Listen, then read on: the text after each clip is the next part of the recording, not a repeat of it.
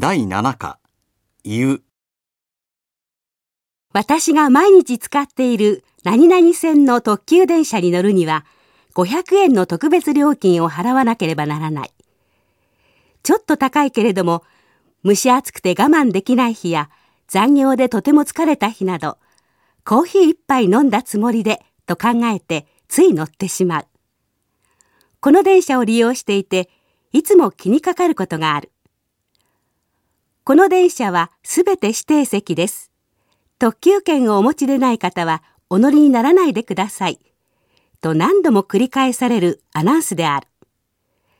敬語の使い方が間違っているのでも、言い方が失礼なのでもない。文法も正しいし、声も優しい。けれども私には、乗せてあげるから券を買ってきなさい。と命令されているような感じがする。お乗りになる前に特急券をお求めください。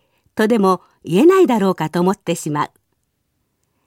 いつかどこかで私が子供たちに話す言葉は残さないように食べなさいとかそんないたずらやめなさいとかテレビはもう少し離れてみなさいと一日中命令や禁止の分ばかりだという若いお母さんからの投資を目にしてそうだろうかと思ったことがある。